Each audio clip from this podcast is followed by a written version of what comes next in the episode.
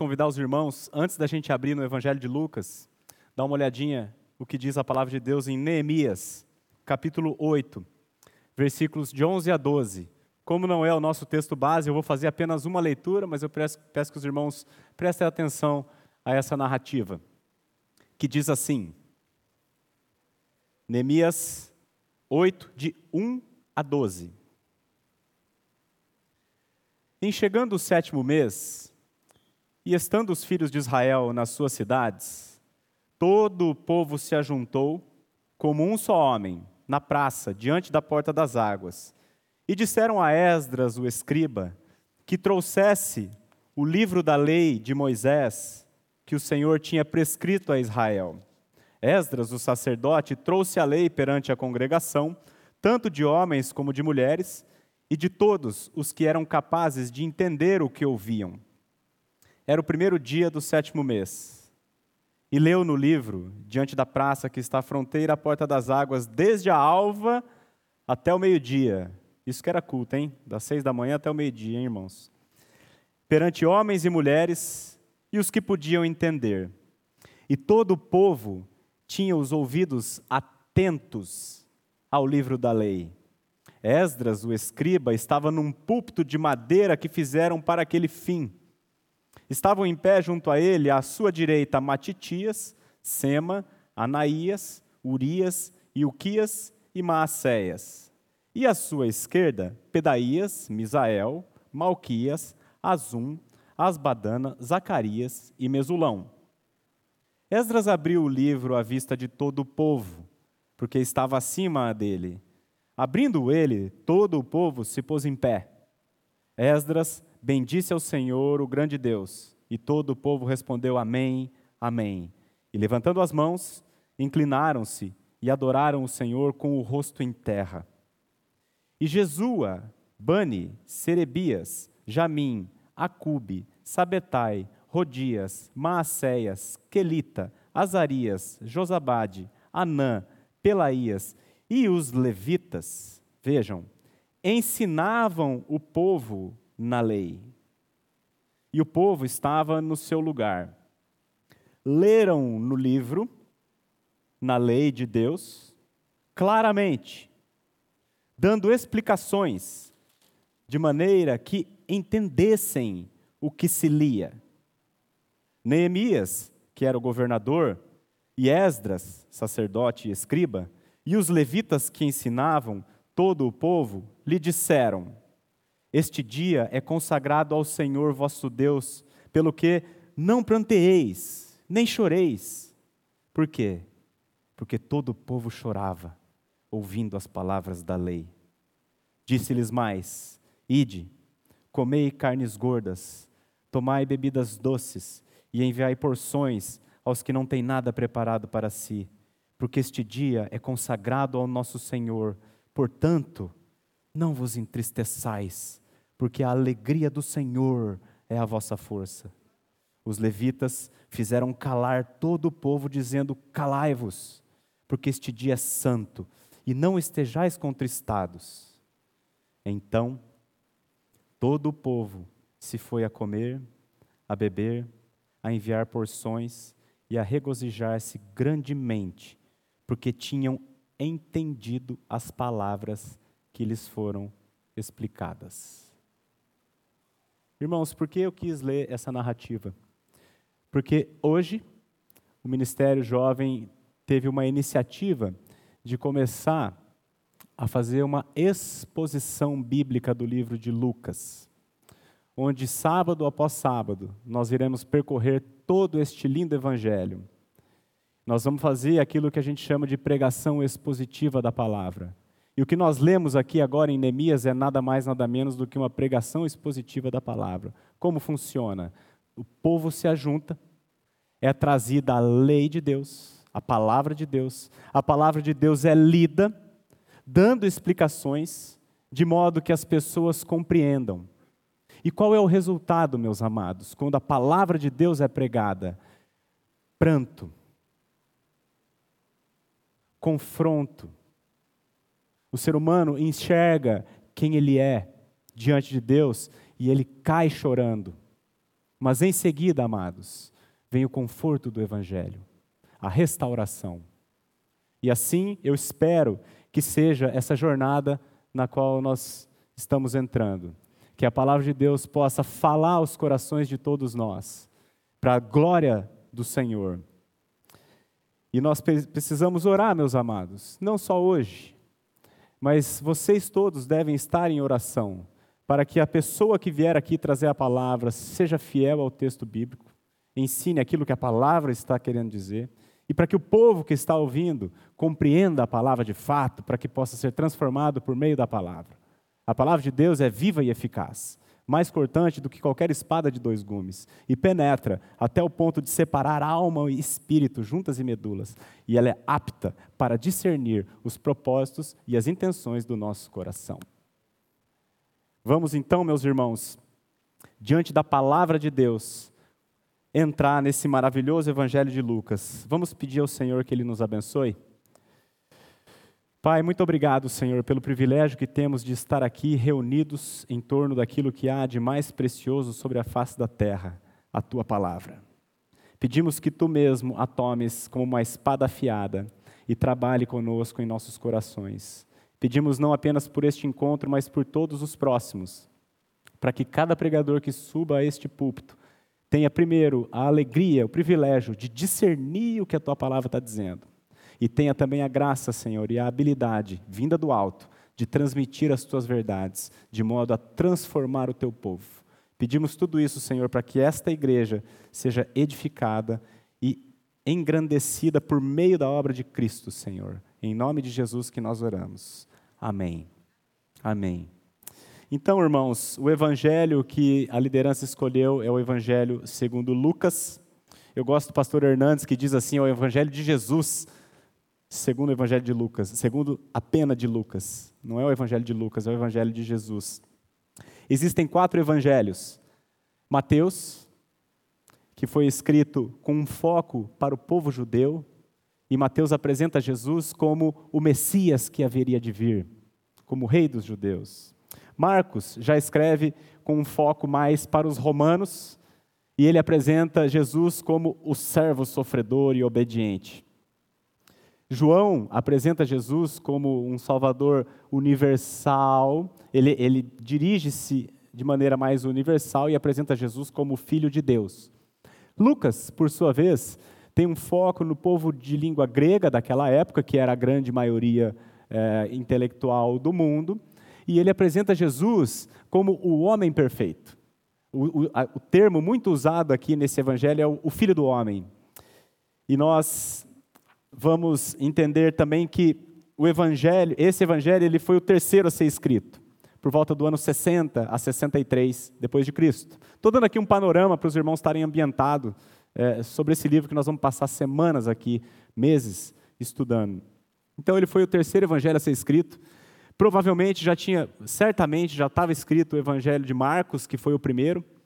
Também já estava escrito o de Mateus. Ambos serviram de fonte de consulta para o próprio Lucas.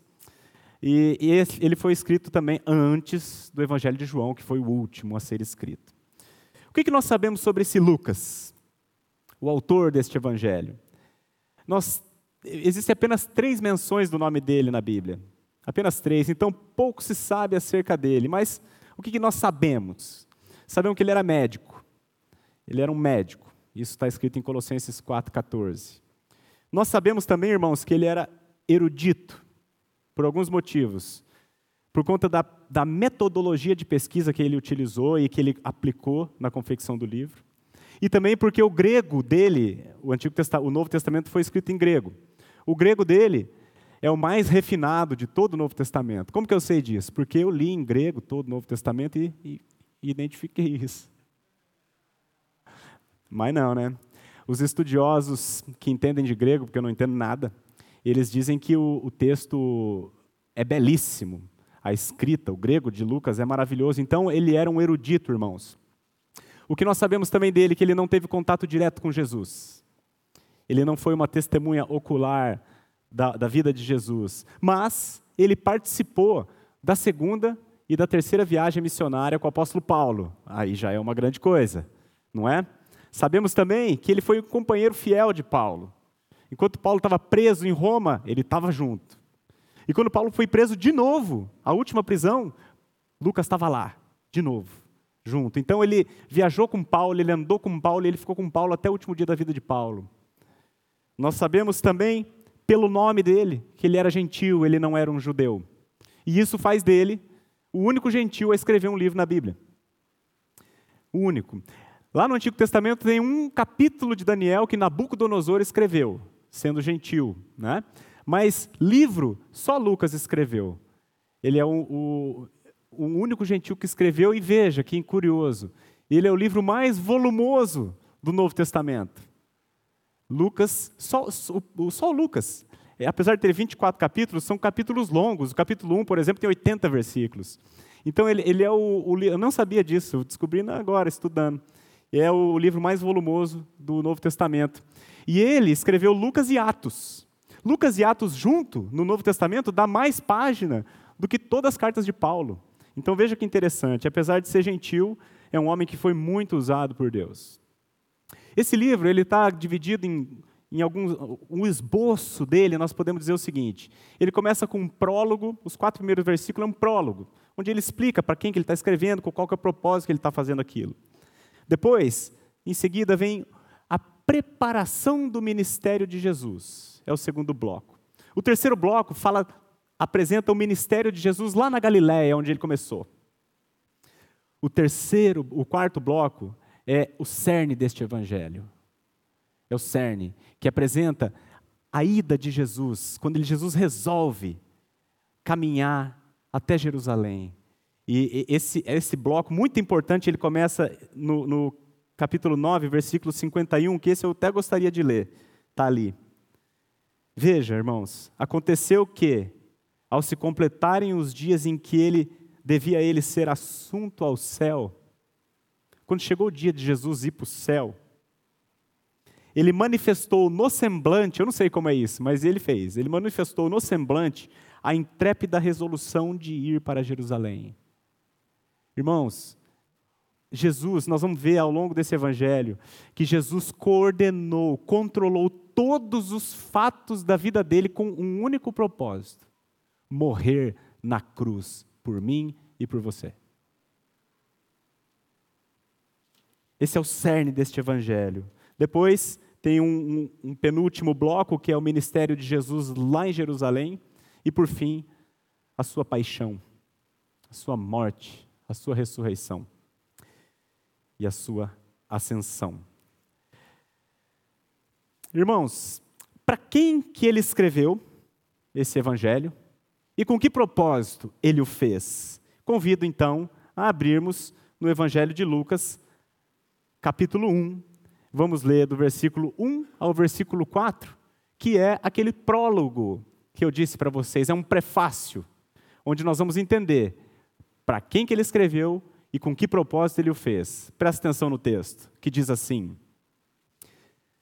Visto que muitos houve que empreenderam uma narração coordenada dos fatos que entre nós se realizaram, conforme nos transmitiram os que desde o princípio foram deles testemunhas oculares e ministros da palavra, igualmente a mim me pareceu bem, depois de acurada investigação de tudo, desde a sua origem, Dar-te por escrito, excelentíssimo Teófilo, uma exposição em ordem, para que tenhas plena certeza das verdades em que foste instruído. Então, para quem que Lucas escreveu esse evangelho, irmãos? Para esse tal de Teófilo. Quem foi Teófilo? Tem algumas possibilidades. Pode ter sido um homem cujo nome era Teófilo. Pode ter sido também, irmãos, um pseudônimo por quê? Na época já tinha perseguição contra cristão. Então, para preservar a identidade do, do cara, botou um pseudônimo. Para caso essa carta fosse pega, esse cara que estava recebendo a carta não corria esse risco. É uma possibilidade também. E uma terceira opção é que foi escrito para algum amigo de Deus, porque a palavra, o nome Teófilo vem do grego, ó, vou rasgar o meu grego aqui, Teófilos. Teófilos, Theos é Deus, Filos ou Filéu é amigo. Mas, quando a gente lê ali esse, esse. Eh, volta lá no 3, por favor. No 4. Não, perdão, no 3, onde está o excelentíssimo. Esse, essa palavra excelentíssimo, ela designa Teófilo como uma pessoa específica. Então, provavelmente, ele era um homem muito importante. Esse, esse termo só era usado para grandes autoridades. Então, provavelmente, esse homem era um homem muito importante que pediu e patrocinou Lucas para que fizesse aquela pesquisa e ele tivesse mais informação acerca daquele Jesus que ele tinha sido instruído. Mas, irmãos, ele certamente esse evangelho serve para todos os teófilos. Eu acredito que todos nós, ou quase todos nós aqui, somos teófilos, amigos de Deus. E qual que é o propósito? Para que, que ele escreveu isso? Ele mesmo disse no versículo 4. Verso 4. Para que tenhas plena certeza das verdades em que foste instruído. Foi o mesmo propósito que João escreveu também, não é? João, quando está terminando o evangelho dele, ele diz lá assim: Nós não vamos lá, eu só vou citar para os irmãos. Ele diz assim: Na verdade, fez Jesus diante dos discípulos muitos outros sinais que não estão escritos nesse livro, no livro de João, né? Estes, porém, foram registrados para que creiais que Jesus é o Cristo, o Filho de Deus, e para que, crendo, tenhais vida em seu nome. Esse foi o propósito também, então, de João e o propósito de Lucas, para que Teófilo tivesse plena certeza das coisas que ele tinha ouvido. Mas há necessidade da gente tentar provar que o Evangelho é verdade? Não é o Espírito que testifica com o nosso Espírito que nós somos filhos de Deus? Sim, irmãos. O Espírito testifica com o nosso Espírito, mas o Evangelho não é um salto no escuro. Irmãos, a Bíblia diz que o nosso culto é racional. Nós não somos místicos. O Evangelho, ele tem que fazer sentido, irmãos. Sim, a gente entende que a palavra da cruz é loucura para os que se perdem. Mas se o Evangelho não fizer sentido, amado, nós estamos mergulhando no escuro. É um passo para o misticismo. A gente tem que sim se esforçar com diligência para tentar fazer o Evangelho inteligível fazer sentido para a pessoa. Lucas gastou 52 capítulos para tentar fazer o Teófilo entender, ter plena certeza. E nós também devemos fazer assim, irmãos. Aquele que você está tentando evangelizar, gasta o seu tempo, gasta a sua energia no sentido de tentar fazê-lo compreender o que é o Evangelho, com argumentos racionais e lógicos, claro, dependendo da Espírito Santo sempre mas é algo que nós temos que fazer. Então, o propósito de Lucas era que ele tivesse plena certeza. E como Lucas faz isso? Ele nos diz no versículo 3. Ele diz assim: Igualmente a mim me pareceu bem, depois de acurada investigação, então ele fez uma investigação, dar por escrito uma exposição em ordem. Esse é o método que ele vai usar no livro dele e que nós vamos passar por ele. Uma curada investigação. Como eu falei já anteriormente, ele teve que investigar porque ele não foi uma testemunha ocular. Mas ele se certificou da acurácia do seu relato. Ele entrevistou muita gente, irmãos.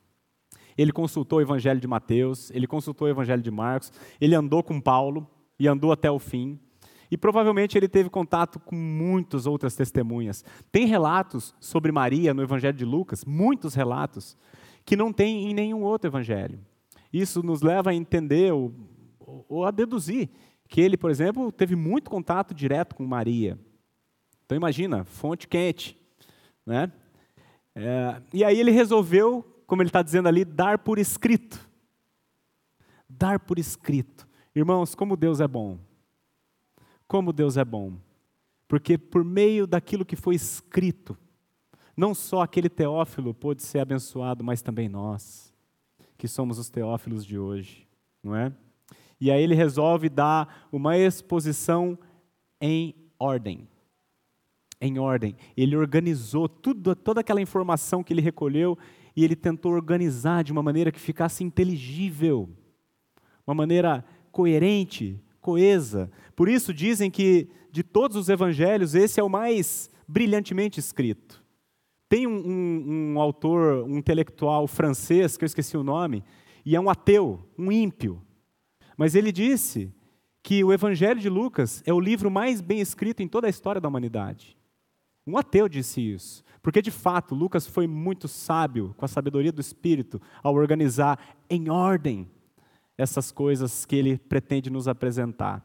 E aí, no que ele diz dar uma exposição em ordem, ele começa nem com o nascimento de Jesus, ele volta um pouco antes. Ele começa com a preparação do ministério de Jesus, nos apresentando, amados, a predição sobre a chegada de João Batista. E nesse texto nós já vamos entrar hoje. Eu pretendo, com os irmãos, se o Senhor permitir, entrar agora do versículo 5 até o 25. É uma perícope longa, são 20 versículos, mas eu creio que a gente tem tempo de fazer. Nós vamos meditando aqui devagarinho, vamos caminhando verso a verso, e vai dar tempo. E aí, eu, já para tranquilizar os irmãos também, e para os irmãos não dormir, é, na primeira metade desse texto a gente vai gastar mais tempo, e o final é mais rápido. Tá? Então você vai ver que está faltando, pô, já foi 40 minutos, o cara está no versículo 12 ainda. Fica tranquilo, nós vamos terminar dentro do tempo. Tá, irmãos? Então, eu vou, vou entrar aqui no versículo 5. Eu ia fazer uma leitura inteira, mas como nós vamos meditar devagarinho, nós vamos caminhando aqui passo a passo, fazendo igual Neemias, lendo a lei e explicando. Lendo e explicando. Tá bom? Versículo 5 diz assim: Nos dias de Herodes, rei da Judéia, veja como ele é inteligente, como ele é um, um erudito ele procura situar tudo que ele está dizendo. Para que aquele que está recebendo entenda o que está acontecendo e possa verificar os fatos. O evangelho é verificável, amados, historicamente verificável, tá? Nos dias de Herodes, rei da Judéia, houve um sacerdote chamado Zacarias, do turno de Abias. Sua mulher era das filhas de Arão e se chamava Isabel. Quem foi Herodes? Esse Herodes aqui é Herodes o Grande, irmãos um grande.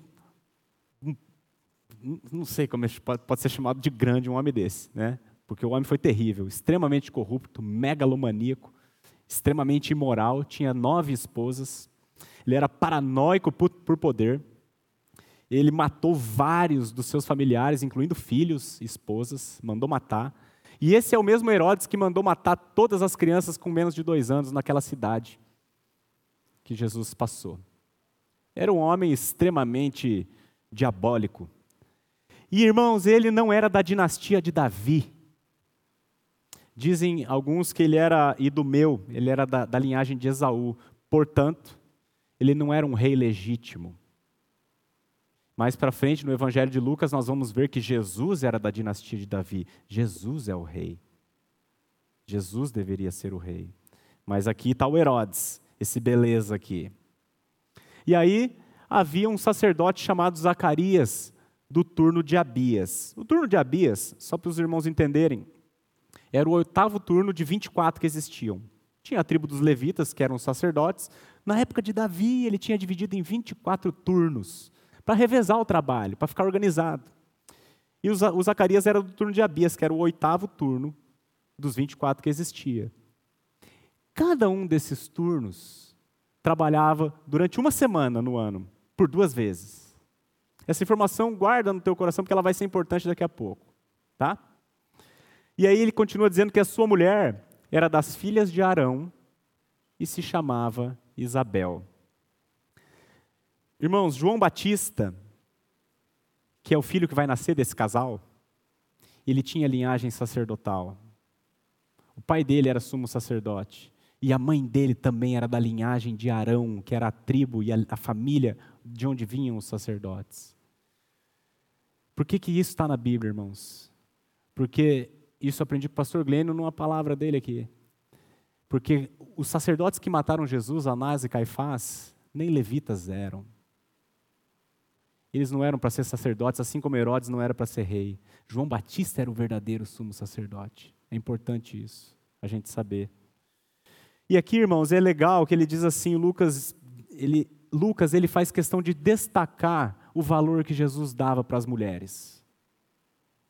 As mulheres, na época de Jesus, eram tratadas como lixo, como nada. Mas Jesus, por causa de quem ele é. Ele foi o homem que trouxe dignidade à mulher no mundo, irmãos. Eu acho uma tristeza quando eu vejo o movimento feminista hoje lutando contra a igreja sem discernir nada. Porque se não fosse Jesus, a mulher não teria espaço nenhum no mundo. Jesus deu valor para a mulher, irmãos. E aqui ele diz: a sua mulher era das filhas de Arão e se chamava Isabel, chamada pelo nome. Tem muitas outras nesse evangelho que nós vamos ver. A pecadora que ungiu os pés de Jesus, a própria Maria, quanto destaque ela recebe, quanta, quanta dignidade o Senhor Jesus e o evangelho trouxe para a mulher.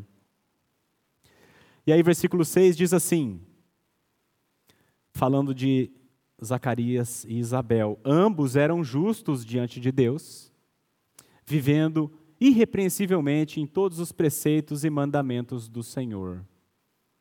Irmãos, aqui que fique claro, não se trata de impecabilidade, não é que eles eram perfeitos e nunca pecasse. Não é isso. Eles eram pecadores, como todos nós somos. Mas eles foram justificados, como todos aqui que creram já foram, mediante a fé. O que ele está querendo destacar aqui é que esse casal ele se destacava dos demais pela vida piedosa que levavam.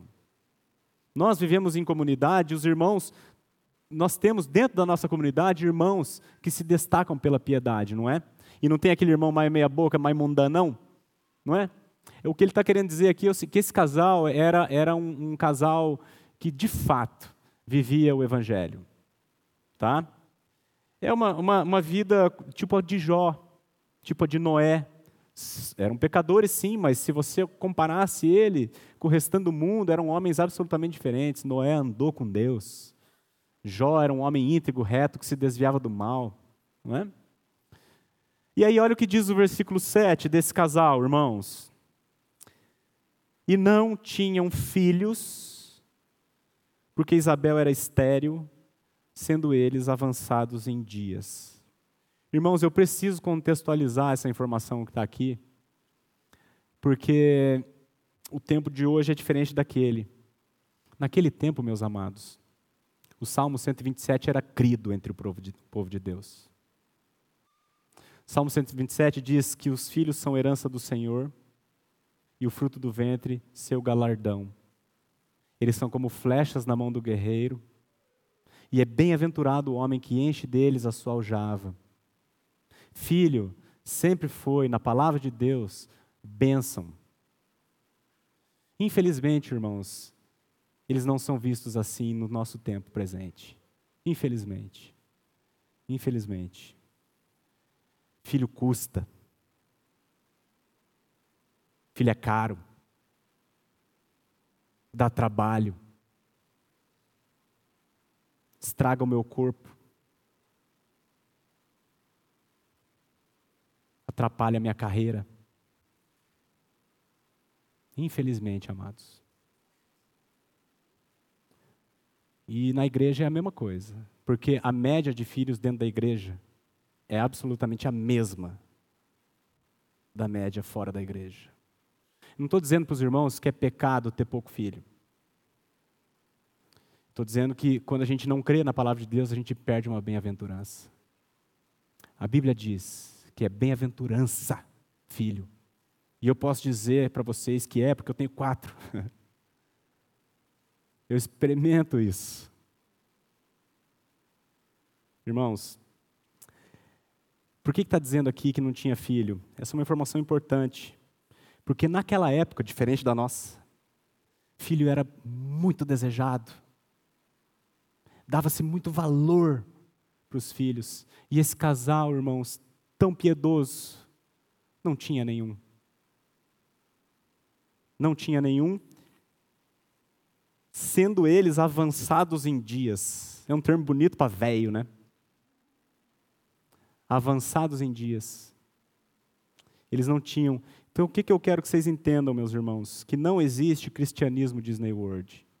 Esse casal era um casal piedoso, um casal temente a Deus, que se destacava pela sua vida de comunhão com o Senhor. Mas nem por isso eles deixaram de enfrentar problemas. Tiveram o problema sério de não poder ter filho. Todavia, irmãos, Deus sempre tem um propósito. E nós vamos ver mais para frente que ele tinha um propósito. Todas as coisas cooperam para o bem daqueles que amam a Deus, a Bíblia diz.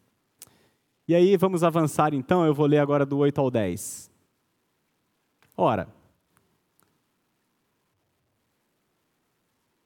aconteceu que, exercendo ele diante de Deus o sacerdócio na ordem do seu turno, coube-lhe por sorte, segundo o costume sacerdotal, entrar no santuário do Senhor para queimar o incenso. E durante esse tempo, toda a multidão do povo permanecia da parte de fora, orando. Ô oh, irmãos, nós temos que entender aqui também o contexto. Oferecer o incenso no templo era o que os caras mais queriam. Era algo extremamente desejável. Por quê? Era uma honra muito grande. E por que, que os caras queriam tanto? Porque lembra que eu falei que o turno de Abias era um entre 24? Lembra disso? E cada turno, cada um desses 24 turnos oferecia o serviço ou o incenso lá uma semana no ano só, duas vezes ao ano. E cada turno tinha uma galera. Só para vocês terem, existe uma estimativa, o Dr. R.C. Sproul diz que na época eram 18 mil sacerdotes. E por volta, eu não entendi essa conta, mas apenas 14, não 14 mil, 14 unidades. 14 sacerdotes tinham o privilégio de oferecer o incenso no ano. É o que todo sacerdote queria. É igual todo padre hoje quer ser o papa. Entendeu? É mais ou menos essa analogia.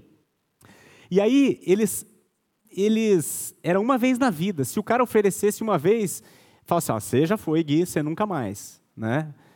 para dar chance para os outros. Então a imensa maioria dos sacerdotes jamais teve esse privilégio, essa alegria. Como que o sacerdote era escolhido para oferecer? Certamente não era por indicação dos pares, né? Todo mundo queria ir, eu vou. Né? Ninguém ia indicar o outro, por causa da nossa natureza, né? E também não era por, concurso. Como que eles faziam? Era por sorteio. Está dizendo ali, Coube-lhe por sorte, no versículo, nós lemos no versículo 8. Coube-lhe por sorte. Pensa numa sorte, cara. 18 mil sacerdotes, ele foi ele. Né? A gente chama essa sorte de providência divina. Nós cremos que Deus está no controle de todas as coisas e foi ele que colocou o, o Zacarias lá. E aí, irmãos, olha só o que, que aconteceu. Eu vou ler agora do 11 ao 13. Presta atenção no que, que aconteceu aqui. Eis que lhe apareceu um anjo do Senhor em pé, à direita do altar do incenso. Vendo Zacarias, turbou-se e apoderou-se dele o temor. Disse-lhe, porém, o anjo: Zacarias, não temas, porque a tua oração foi ouvida, e Isabel, tua mulher, te dará à luz um filho a quem darás o nome de João. Irmãos, vocês entenderam o que aconteceu aqui? Ele entrou e um anjo apareceu diante dele. Quando ele viu o anjo, ele caiu apavorado. Depois o anjo o levantou. Eu quero mostrar para vocês a mesma experiência que outros homens da Bíblia tiveram. Ezequiel, por exemplo. Ezequiel capítulo 1, 28. Nós vamos ler até o 2, 2. Ezequiel 1, 28 até o 2, 2. André, por favor.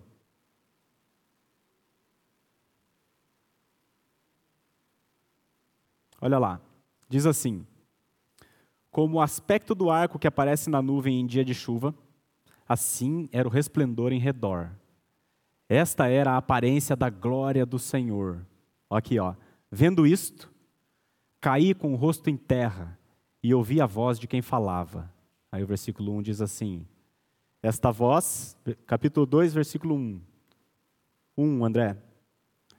Esta voz que disse, filho, esta voz me disse: Filho do homem, põe-te em pé e falarei contigo. Então entrou em mim o Espírito quando falava comigo e me pôs em pé e ouvi o que me falava. Você viu que parecido? uma situação parecida, né? Olha agora Daniel, Daniel capítulo 8, versículo 18. Diz assim: Falava ele comigo quando caí sem sentidos, rosto em terra. Ele, porém, me tocou e me pôs em pé no lugar onde eu me achava. Igualzinho. E olha, por último, tem muitos outros, mas vamos ver só mais o que aconteceu com João. Apocalipse 1, 17. Quando o vi, caí a seus pés como morto. Porém, ele pôs sobre mim a mão direita, dizendo: Não temas, eu sou o primeiro e o último. Irmãos, quando um homem é colocado diante da glória e da santidade de Deus, não há outra reação a não ser o cair com o rosto em terra, discernindo o seu pecado diante da santidade de Deus. O Isaías diz que caiu como morto. Porque diante daquela sobreexcelente glória, o homem de fato vê quem ele é um ser indigno, que não pode subsistir na presença de Deus. Quando Moisés pediu para ver a face de Deus, falou, deixa eu ver tua face. Deus falou assim: nenhum homem jamais viu minha face e sobreviveu.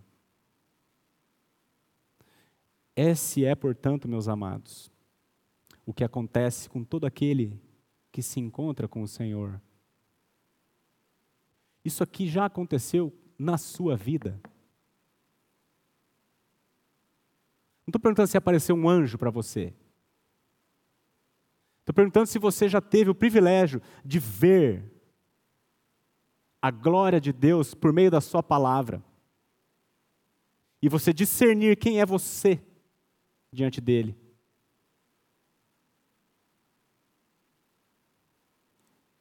Se você, amado, já passou por essa experiência, então também aconteceu contigo o que aconteceu com esses homens.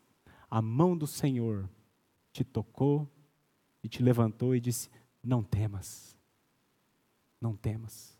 Irmãos, quando o homem discerne quem é Deus e se arrepende do seu pecado, todo temor pode ser lançado fora, porque o Senhor Jesus morreu pelo nosso pecado e ele nos levanta depois do arrependimento, mediante a fé. Entendem?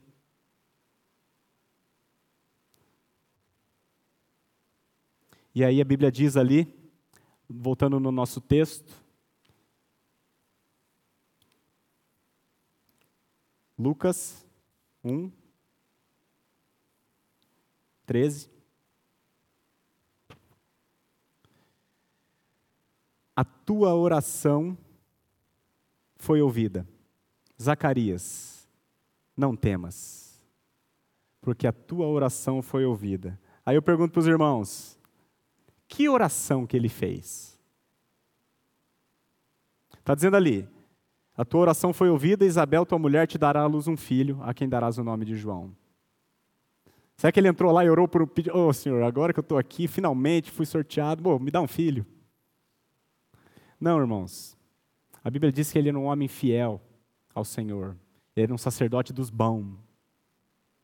E o papel do sacerdote, ao entrar no templo, era interceder pelo povo e pela glória de Deus, não em favor do seu benefício próprio. Eu creio, amados, que durante muitos anos ele orou em casa com a esposa dele pedindo um filho. Claro, ele queria muito. Mas ele, provavelmente, sendo avançado em dias, já tinha desistido. Falou assim: meu, agora não veio até hoje, abandona, vamos pedir outras coisas. Mas a Bíblia diz que ele entrou no templo e orando ao Senhor, a Bíblia diz que o anjo apareceu, a tua oração foi ouvida. Ele estava orando pelo povo e para a glória de Deus. E Deus ouviu essa oração e matou dois coelhos numa cajadada só. Deus se serve de fazer isso. Ele falou assim: vai vir um ente para resolver o problema na nação e você, de quebra, vai ganhar o filho que você pediu a vida inteira. Irmãos, Deus tem um propósito com as coisas na nossa vida. Ele fez questão de fazer o Zacarias esperar. Porque quando a gente espera, a gente chega ao fim de nós mesmos e Deus aparece, aí nós vemos a sua glória. Ele era avançado em dias. E a sua esposa, além de ser avançada em dias, era estéril. Mas aqui, a oração dele foi ouvida. Muito parecido, irmãos, com a oração de Ana, tá? Ana, quando orou pedindo Samuel, ela ia todo ano no templo, orava e ah, eu quero um filho, eu quero um filho, eu quero um filho, me dá um filho, me dá um filho. E nunca vinha esse filho. E todo ano que ela ia, ela via a degeneração dos sacerdotes. Até que chegou um dia que ela falou assim: Senhor, o teu tempo está precisando de um sacerdote fiel. Se o Senhor me der um filho, eu vou devolver para o Senhor.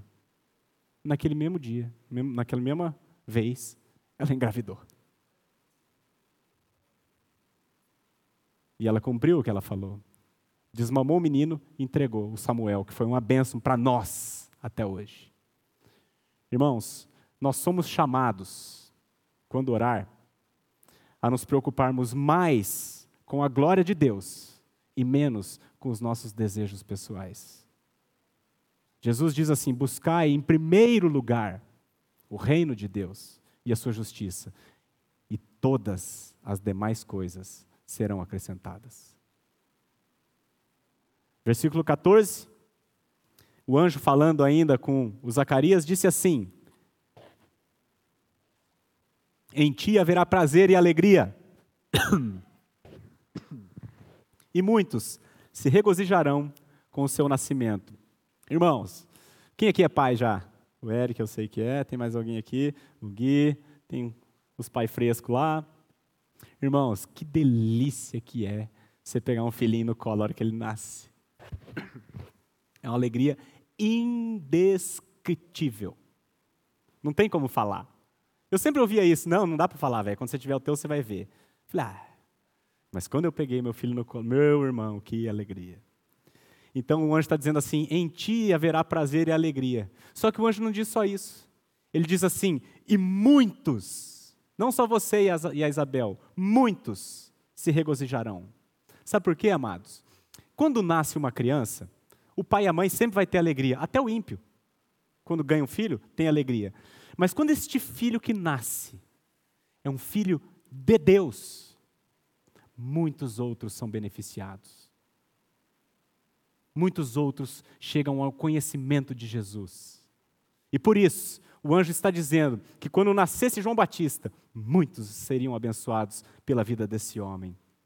E ele continua dizendo no versículo 15: pois ele será grande diante do Senhor.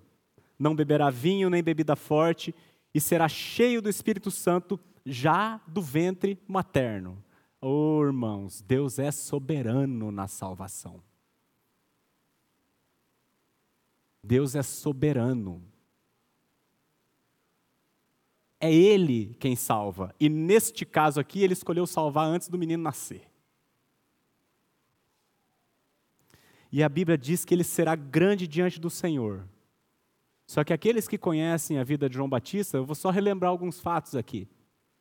Primeiro, ele era pobre. Segundo, morou no deserto a vida inteira. Terceiro, se alimentava de mel silvestre e gafanhoto. Esse era o cardápio dele. E quarto, ele foi, morreu decapitado aos 30 anos. 30 e poucos. Isso é ser grande?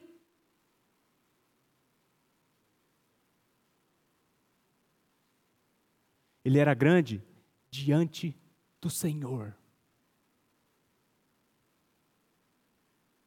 Irmãos, hoje, nas igrejas, tem se pregado que ser grande é você ter isso, ter aquilo, ter honra, ter glória, tal, tal, tal. Isso é ser grande diante dos homens. Ser grande diante de Deus é outro conceito. Não estou dizendo que necessariamente você precisa ser pobre e morrer decapitado. Não é isso. Vamos entender o que, que fez de João Batista um homem grande diante do Senhor. Versículo 16. Ele converterá muitos dos filhos de Israel ao Senhor seu Deus. O que é ser grande diante do Senhor? É você viver uma vida que faça as pessoas ao seu redor se voltarem para Cristo. Quantas pessoas foram a Cristo por meio da sua vida, eu te pergunto?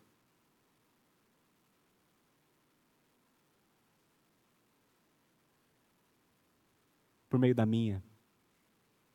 Irmãos, nós temos que repensar a nossa vida cristã. E aí ele diz no versículo 17: E irá adiante do Senhor no espírito e poder de Elias, para converter o coração dos pais aos filhos, converter os desobedientes à prudência dos justos e habilitar para o Senhor um povo preparado. Irmãos, eu quero só chamar a atenção dos irmãos para um, para um texto que está em Malaquias 4, 5 e 6, André, por favor. Malaquias 4, 5 e 6. Esse texto aqui, Malaquias 4, 5 e 6, inclusive o pastor Eric expôs todo o livro de Malaquias aqui na igreja, recentemente. Isso aqui foram as últimas palavras de Deus no Antigo Testamento. Assim acaba o Antigo Testamento. E ele diz assim: Eis que eu vos enviarei o profeta Elias, antes que venha o grande e terrível dia do Senhor. Ele converterá o coração dos pais aos filhos e o coração dos filhos a seus pais, para que eu não venha e fira a terra com maldição. Agora vamos voltar no nosso texto de Lucas 1, 17. O anjo falando com Zacarias acerca de João Batista. E irá adiante do Senhor no espírito e poder de Elias, para converter o coração dos pais aos filhos, converter os desobedientes à prudência dos justos e habilitar para o Senhor um povo preparado. Vocês entenderam aqui o que está acontecendo? Irmãos, o nome Zacarias significa, o, no, o significado do nome Zacarias significa Deus se lembrou.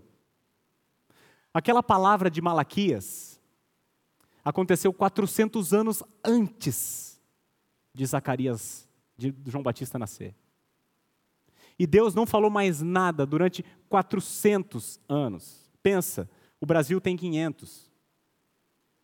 Deus ficou em silêncio durante 400 anos, sem mandar nenhum profeta sem mandar nada. E a nação tomando pau. E aí, finalmente, este anjo, Gabriel, que se apresentou diante do, do Zacarias, ele quebrou o silêncio de Deus. E ele disse para o Zacarias: O teu filho é esse aqui que está prometido. E ele diz assim: no espírito e poder de Elias. Irmãos, isso aqui não é reencarnação, tá? Ah, o Elias reencarnou. Não é isso. É o mesmo espírito o Espírito Santo, que atuou em Elias naquele tempo, e Elias foi um homem maravilhoso, segundo a Reis 17 para frente. O mesmo Espírito que atuou, atuou em Elias também estaria em João Batista desde o ventre. O que, que eles têm de similaridade, o Elias e o João Batista? Eles usavam a mesma, o mesmo naipe de moda. Ele, a, a, a, o modelito deles era pele de camelo, né? de, era de camelo, né? Veste de camelo. E a alimentação deles era fina, mel silvestre com gafanhoto. E o que, que eles tinham em comum também, irmãos? Eles viviam vidas íntegras e retas em meio a uma geração perdida e corrupta. Custe o que custasse, eles sustentavam a verdade do Senhor. Elias, o Elias, foi perseguido por um casal de rei e rainha. Acabe e Jezabel.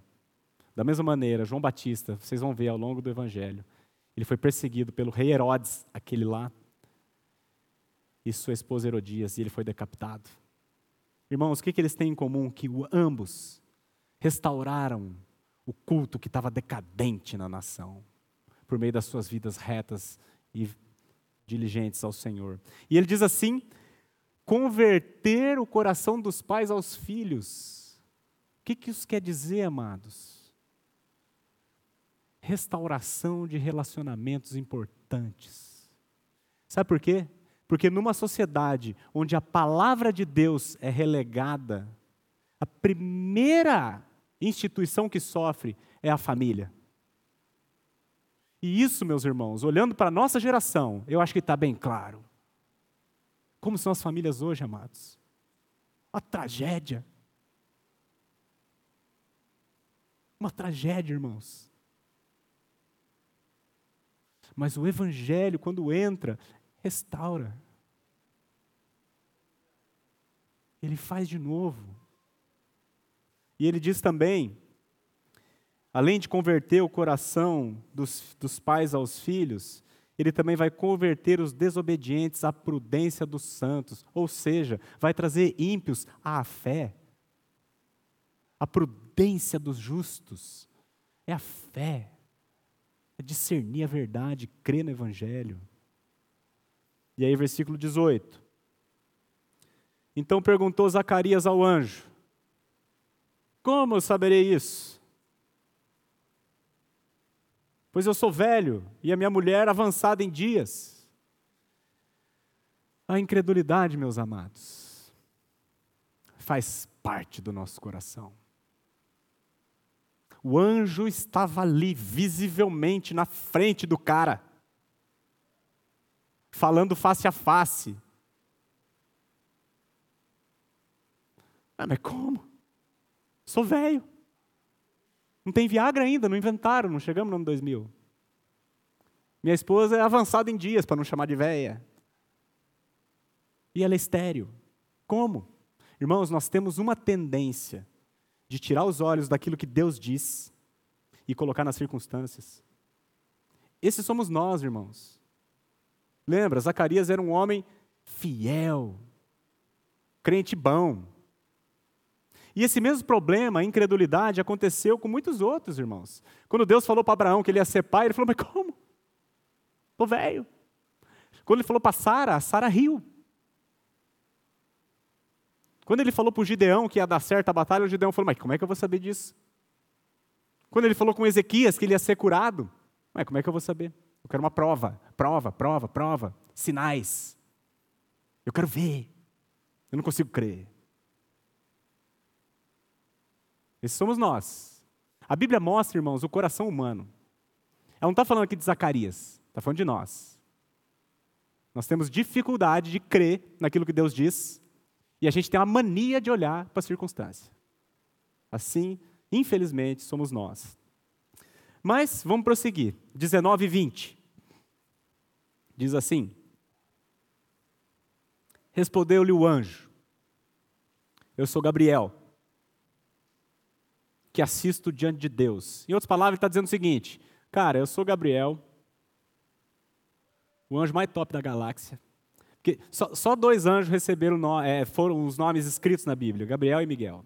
Assim, eu sou o Gabriel, eu assisto diante de Deus. Em outras palavras, ele está dizendo o seguinte: cara, não é a mim que você está não crendo, você não está crendo no que Deus disse.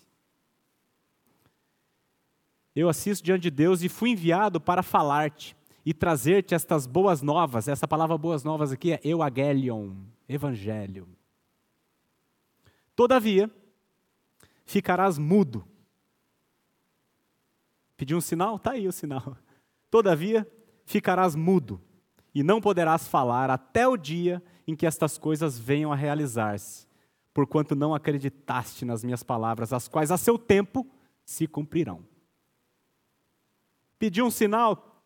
Top, vou te dar um sinal então. Você vai ficar sem conseguir falar. Até que isso aconteça. E irmãos, ele não ficou apenas mudo, tá? Ele ficou surdo. Nós vamos ver no versículo, não vamos lá hoje, mas quando a gente chegar no versículo 62 desse capítulo, quando as pessoas foram falar com o, com o Zacarias, que tinha nascido o filhinho dele, falaram por meio de acenos. Por quê? Porque ele estava surdo. Ele ficou surdo e mudo. Nove meses para largar a mão de ser besta. Irmãos, o que eu acho assim maravilhoso, diferente daquilo que ensina-se por aí, em meios legalistas, Deus não castiga, tá? Isso não foi um castigo de Deus. Deus não castiga os crentes, sabe por quê? Porque o castigo que nos traz a paz estava sobre Jesus. E pelas suas pisaduras nós fomos sarados. Deus não castiga nenhum filho. O que ele faz é corrigir um filho que está equivocado. É bem diferente. E ele faz isso em amor, amados. Nós somos como Zacarias, débeis na fé. Então o Senhor precisa muitas vezes nos infligir algum tipo de dor ou sofrimento para que a gente possa aprender a deixar de olhar para a circunstância e olhar para Ele. Então, Zacarias, já que você foi incrédulo, você também não vai falar nada. E quando ele creu, ele voltou a falar: Crie, por isso falei.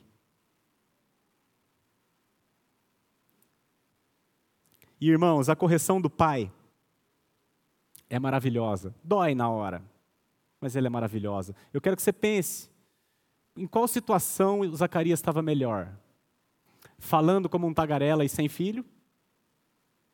Ou mudo, ciente de que sua esposa estava esperando um nenê? Em qual contexto ele está melhor, irmãos? Em qual contexto ele está mais feliz, mais realizado, conhecendo melhor o Senhor? A correção do papai é amorosa e também poderosa. E o anjo diz assim: As minhas palavras a seu tempo se cumprirão, porque são palavras de Deus. E como de fato se cumpriram, como a gente vê agora no finalzinho do texto, eu vou ler todo o restante, do 21 ao 25. Olha que lindo. O povo estava esperando a Zacarias e admirava-se de que tanto se demorasse no santuário. Mas, saindo ele, não lhes podia falar. Então entenderam que tiveram uma visão no santuário, pô, depois de 400 anos. E expressava-se por acenos e permanecia mudo. Primeiro show de mímicas do Novo Testamento. Sucedeu que, terminados os dias do seu ministério, que era de uma semana, lembra? Ele voltou para casa, animado, né? Passados esses dias, Isabel, sua mulher, concebeu. E ocultou-se por cinco meses, dizendo: Assim me fez, não Zacarias, o Senhor Assim me fez o Senhor, contemplando-me para alugar o meu, para anular o meu opróbrio perante os homens. Irmãos, sabe o que a palavra de Deus diz em 2 Timóteo 2,13? Para a gente caminhar para o final, diz assim: Se somos infiéis, ele permanece fiel, pois de maneira nenhuma pode negar-se a si mesmo. Meu amado, Quer você creia, quer não, o que está escrito e o que foi dito pela palavra de Deus vai acontecer. O céu e a terra passarão, mas as minhas palavras não passarão, disse Jesus. A palavra de Deus será cumprida integralmente, cada vírgula que está aqui. Não crer nela, amados, é um risco seríssimo que o ser humano corre. Então eu quero, para a gente fechar, gostaria de sumarizar o que nós conversamos nessa noite, o que nós vimos nesse trecho maravilhoso das Escrituras. Primeiro, o Evangelho de Lucas, e não só o Evangelho de Lucas, mas toda a Escritura, foi escrito para que nós tenhamos plena certeza das coisas em que fomos instruídos.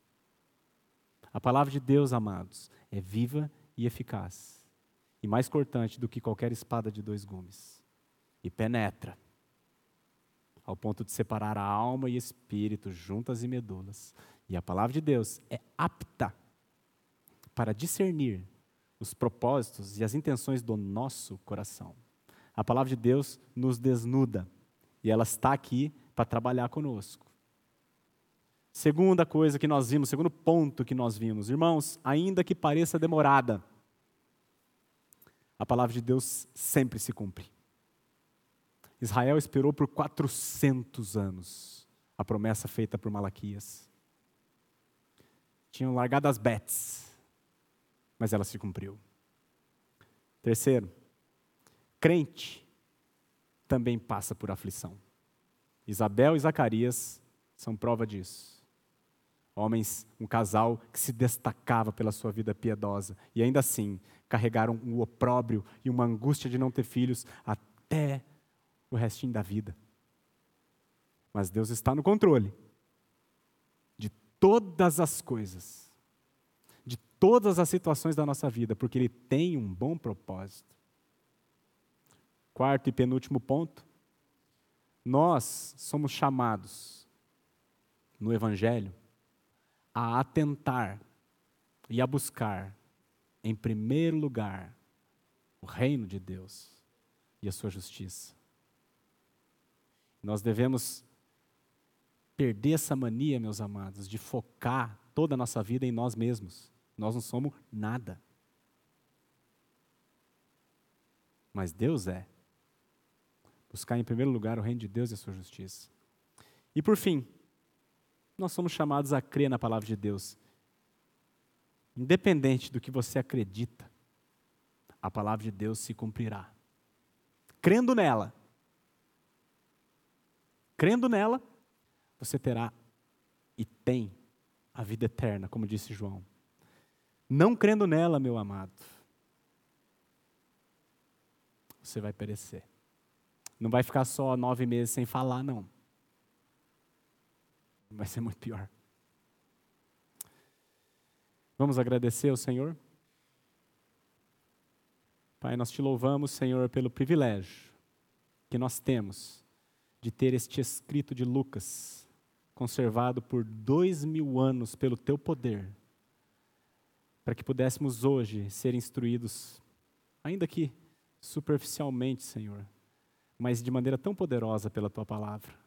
Te pedimos, Pai, que a palavra que foi aqui lançada, ela seja, ela encontre corações férteis, que o Senhor trabalhe por meio do teu espírito da maneira que lhe apraz. O Senhor tem este poder, Pai, de trabalhar individualmente com cada um aqui, nas áreas que cada um precisam ser trabalhados. O Senhor tem esse poder por meio da tua palavra, e nós pedimos, Senhor, que tu o faças, para que pessoas aqui sejam salvas. Se tem alguém aqui que não te conhece, que ainda não experimentou a tua glória, não viu o teu poder e a tua majestade e ainda não discerniu o seu próprio pecado, nós pedimos que o Senhor incomode essa pessoa, para que essa pessoa possa, assim como todos os homens de Deus, cair rosto em terra diante de ti e o Senhor em seguida levantar com a tua mão amorosa e poderosa. Pedimos também que todos aqueles que aqui estão, que já creram no Senhor, já fazem parte da tua família, que o Senhor nos transforme também, Senhor, de fé em fé, de glória em glória. Fortaleça a nossa fé, ainda que seja por meios dolorosos, como ficar mudo durante nove meses, mas que ao final nós possamos te glorificar e te bendizer. Oramos assim, Senhor, para que essa igreja se torne uma comunidade relevante, uma igreja relevante, como João Batista foi no seu tempo. Pedimos assim no nome de Jesus. Amém. Deus abençoe, meus irmãos.